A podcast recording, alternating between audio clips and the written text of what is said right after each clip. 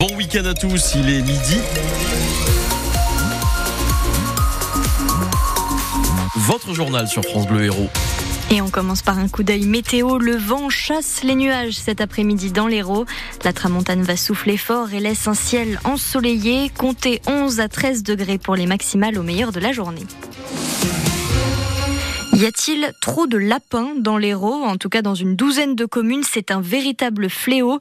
À Montpellier, Saint-Bresse, Moguio, Bayargues ou encore Saint-Onès, ils prolifèrent et s'attaquent aux vignobles, vergers et champs de céréales. Plusieurs mesures ont déjà été prises ces dernières années. Ces petites bêtes ont même été reconnues comme nuisibles l'an dernier par arrêté préfectoral. Et pourtant, rien n'y fait, Claire Moutarde. Depuis six ans, les méthodes pour éliminer les lapins se sont étoffées. Le piégeage est désormais autorisé toute l'année avec l'usage des furets.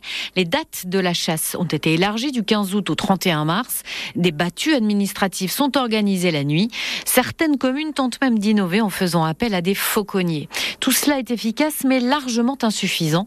Bernard Ganibinck, élu à l'environnement à Moguio, est lui-même chasseur. Ça devient ingérable. Hein. Ça monte d'un cran chaque année, disons. Hein. L'an pour la petite histoire, quand même, on a tué euh, dans les 12 000 lapins à la chasse, à Moglio. 12 000, il en restait autant, même plus. Tous les regards se tournent désormais vers les propriétaires privés qui n'entretiennent pas leur terrain.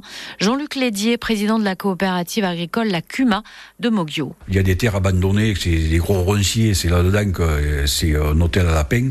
À l'intérieur, c'est farci de trous, quoi. Mais là, les furets ne peuvent pas y rentrer, les chasseurs ne peuvent pas y rentrer non plus. Donc, tant qu'on n'aura pas nettoyé ces endroits-là, euh, on réglera pas une partie des problèmes. Ils appartiennent à des propriétaires privés, il faut que tout le monde y mette Autre demande, que les agriculteurs chasseurs puissent tirer les lapins la nuit, ce qui est aujourd'hui interdit. Reportage à lire aussi sur francebleu.fr. Des coups de feu ont été entendus vendredi soir dans le centre-ville de Sète. Ça s'est passé vers 23h hier soir dans une résidence située près du commissariat de police. Des impacts de balles ont été retrouvés sur la porte d'un appartement. Personne n'a été blessé puisque le logement était vide. Des douilles ont aussi été retrouvées au sol. Une enquête est en cours pour retrouver le ou les auteurs des tirs. Le salon de l'agriculture a finalement ouvert ses portes à Paris après une heure et demie de retard. Depuis, le calme est revenu, mais ce matin, des manifestants sont venus forcer les grilles avant l'ouverture. Des violences ont éclaté avec des agents de sécurité. Face à cette colère des agriculteurs, Emmanuel Macron a accepté de se livrer à un dialogue improvisé avec les syndicats. Moi, je préfère toujours le dialogue à la confrontation. Ça n'a aucun sens. La confrontation, ça ne produit rien. Il faut que tout se remette dans le calme. D'abord pour le salon. Je parle de très court terme. Il faut que le salon se passe bien parce que pour, euh, pour vos collègues, c'est parfois des mois, voire des années de boulot. Ils sont montés avec leurs bêtes, avec leur travail pour le montrer là. Je veux dire, non, ça tient pas qu'à moi. Non, non, non, non, non, attendez. Moi, je vais répondre, je vais m'engager. Moi, j'ai pas commencé et j'ai pas attendu la crise pour m'engager pour l'agriculture. On est d'accord Non, non, non, non, non, non, non. Non, mais c'est pas facile, c'est vrai. Je suis en train de dire juste, moi, je suis là. Je me suis toujours engagé pour notre agriculture. Là, il y a de la colère, il y a des difficultés. Je ne les mésestime pas. Le but, c'est qu'on en parle et qu'on apporte des réponses. Non, mais on va apporter des réponses concrètes. Mais je dis, là, la priorité du moment, c'est que vos collègues puissent être relâchés, c'est que du coup le calme soit là, et c'est que tout le monde permette que le salon s'ouvre, se tienne, que les familles puissent venir et que vos collègues puissent exposer. Ça, c'est la priorité du jour et de la semaine. Le chef de l'État qui demande aussi aux agriculteurs de ne pas dresser, je cite, un portrait catastrophiste de la situation.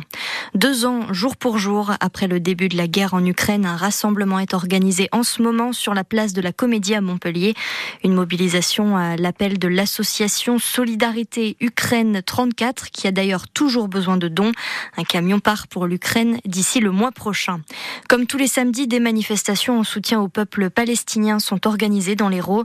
À dans une heure devant le buste de Jean Jaurès et à Montpellier cet après-midi, place de la Comédie à 15h. Les manifestants demandent toujours un arrêt des bombardements à Gaza.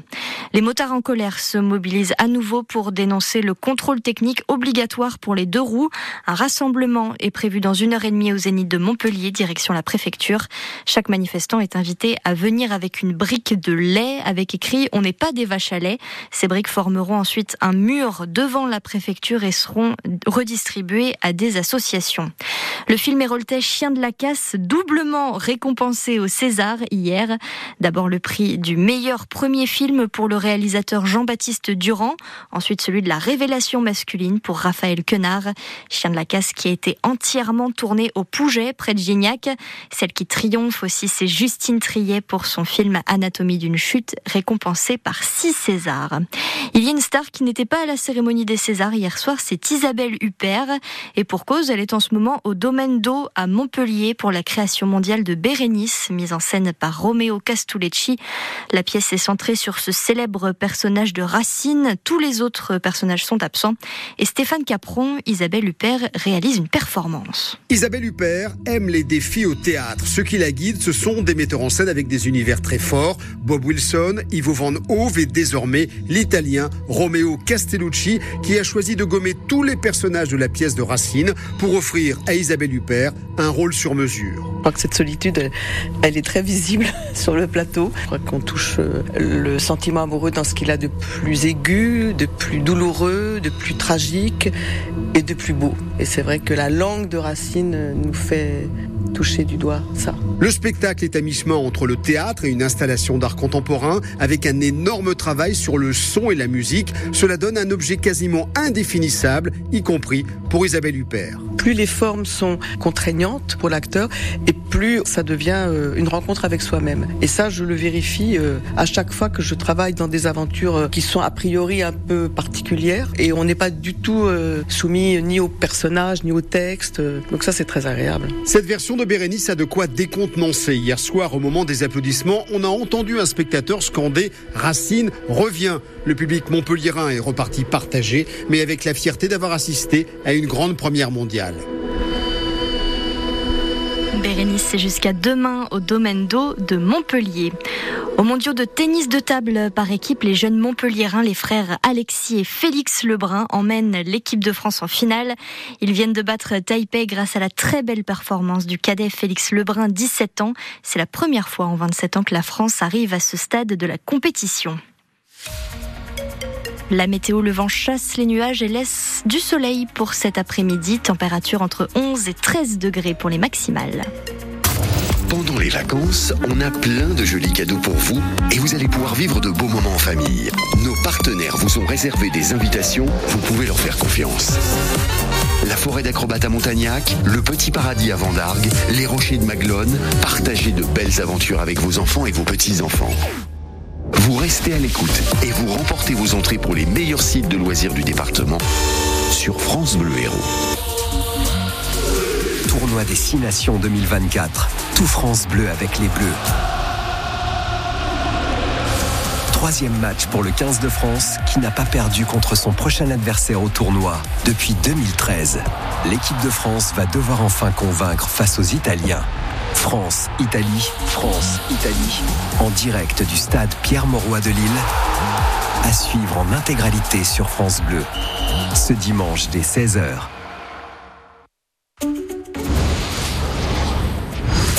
L'étape gourmande sur France Bleu. Nathalie Elal. Bonjour à toutes et à tous, heureuse de partager avec vous cette nouvelle heure de gourmandise, d'histoire et de patrimoine culinaire. Elles sont littéralement des trésors de la nature, issues de plantes à parfum, racines, écorces, graines ou fleurs. Elles incarnent l'exotisme et le mystère des terres lointaines. Au cours de leur longue histoire, elles ont servi à la fois d'assaisonnement, de monnaie d'échange, de médicaments et ont été le prétexte à de nombreuses explorations menées par des aventuriers, des navigateurs sur les océans de Bartholomé Dias à Vasco de Gama, Magellan, Marco Polo et même Christophe Colomb. Bien plus que de simples condiments, les épices et leurs saveurs, couleurs et parfums nous invitent à un formidable voyage à travers les civilisations et les cultures culinaires. Bonjour Sylvain Renzetti. Bonjour Nathalie. Vous êtes le chef et propriétaire de deux restaurants situés à Bordeaux, Son, au 14 rue Paul-Louis Land, et le second, Son of the Son. Tiens, c'est original ça. 32 rue du Palais Gallien. Tout à fait. Deux restaurants euh, gastronomiques. Bastien Pécou, bonjour. Bonjour Nathalie. Vous êtes restaurateur à la tête du Deli Bazar. C'est un restaurant indien nouvelle génération qui lui est situé au 71 rue Servant, dans le 11e arrondissement de Paris. Et vous avez ouvert il y a finalement très peu de temps. Hein. Exactement, il y a neuf mois. Bonjour Gérard Vive. Bonjour. Vous êtes spécialiste des épices, cuisinier, auteur de plusieurs livres aussi sur les épices, dans le dernier en date, Mes épices en cuisine, plus de 45 épices et mélanges, paru aux éditions de La Martinière. Gérard, je sais que vous adorez les définitions exactes, on en a parlé euh, en préparant euh, cette émission. Donc comment est-ce qu'on définit précisément une épice selon vous? Justement, il n'y a pas de définition précise. Voilà, c'est la plupart des dictionnaires sont très vagues, très flous. On parle de matière végétale, déshydratée, aromatique. Voilà. Si on cherche la définition d'aromate, on a absolument la même définition, donc on ne sait pas s'il y a une différence. La seule définition à peu près précise euh, ça serait celle de la nomenclature des douanes, voilà. Ah bon?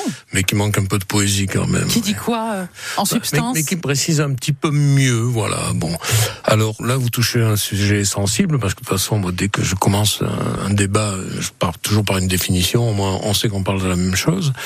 Et hum, j'ai beaucoup écrit là-dessus. Il y a un ouvrage qui va peut-être sortir euh, cette année ou l'année prochaine, je peux pas vous dire, et qui essaie du moins de redéfinir euh, ce qu'est une épice. Bon, on va essayer au moins de faire la substantifique moelle de cette euh, émission autour quand même d'une définition plus ou moins exacte. hein.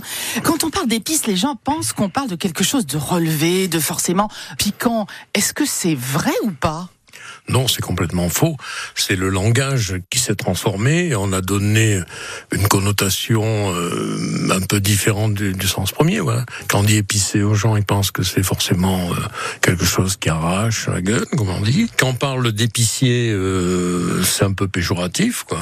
Alors que c'était quand même un ordre souverain au Moyen Âge. Bastien, vous qui êtes français, qu'est-ce qui vous a le plus séduit en quelques mots dans la cuisine indienne? La cuisine indienne, c'est une cuisine qui est unique au monde. Euh, et quand j'ai la cuisine indienne, euh, je englobe tout le sous-continent indien, donc euh, Pakistan, Bangladesh, Sri Lanka et, et Inde et aussi euh, le Népal. Parce qu'en fait, c'est une cuisine qui utilise énormément euh, d'épices.